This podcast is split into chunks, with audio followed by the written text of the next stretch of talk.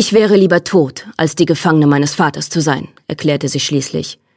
Etwas zu theatralisch, doch das kümmerte sie nicht. Tot wie deine Mutter? Riel erstarrte. Als sie Tal in die Augen sah, hielt er ihrem Blick stand. Mit dieser Grausamkeit hatte sie nicht gerechnet. Von ihrem Vater schon, aber nicht von Tal. Die Erinnerung an lange erloschene Flammen flackerte vor ihrem inneren Auge vorüber. Sie sprach mit tonloser Stimme. Hat mein Vater dich angewiesen, das vorzubringen, wenn ich mich ungebührlich verhalte? fragte sie.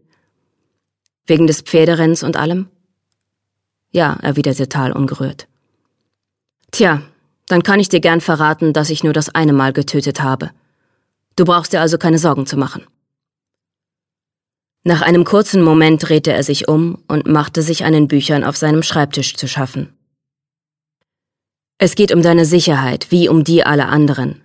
Wenn der König erfährt, dass wir die Wahrheit über deine Kräfte jahrelang verschwiegen haben, du weißt, was dann passieren könnte. Vor allem deinem Vater. Und trotzdem tut er es, weil er dich mehr liebt, als du je begreifen wirst. Riel lachte hell auf. Das ist kein Grund, mich so zu behandeln. Ich werde es ihm nie verzeihen. Eines Tages werde ich es auch dir nicht mehr verzeihen. Ich weiß, sagte Tal. Seine Stimme klang so traurig, dass Riel beinahe Mitleid empfand. Beinahe. Doch dann ertönte von unten ein lautes Krachen und dazu ein unverkennbarer Aufschrei. Tal warf Riel den üblichen Blick zu, den er schon so häufig auf sie gerichtet hatte. Als sie mit sieben im Tempel der Bäder das Becken zum Überlaufen gebracht hatte, oder als er sie mit fünfzehn dabei erwischt hatte, wie sie sich zum ersten Mal in Odos Taverne geschlichen hatte. Dieser Blick besagte, womit habe ich solche Prüfungen verdient? Riel sah ihn unschuldig an. Bleib hier, befahl er, das ist mein Ernst, Riel. Ich verstehe deine Enttäuschung, ganz ehrlich. Aber hier geht es um mehr als um die Ungerechtigkeit, dass du dich langweilst. Riel kehrte zum Fenstersitz zurück in der Hoffnung, dass ihre Miene betreten genug wirkte. Ich liebe dich, Tal, sagte sie.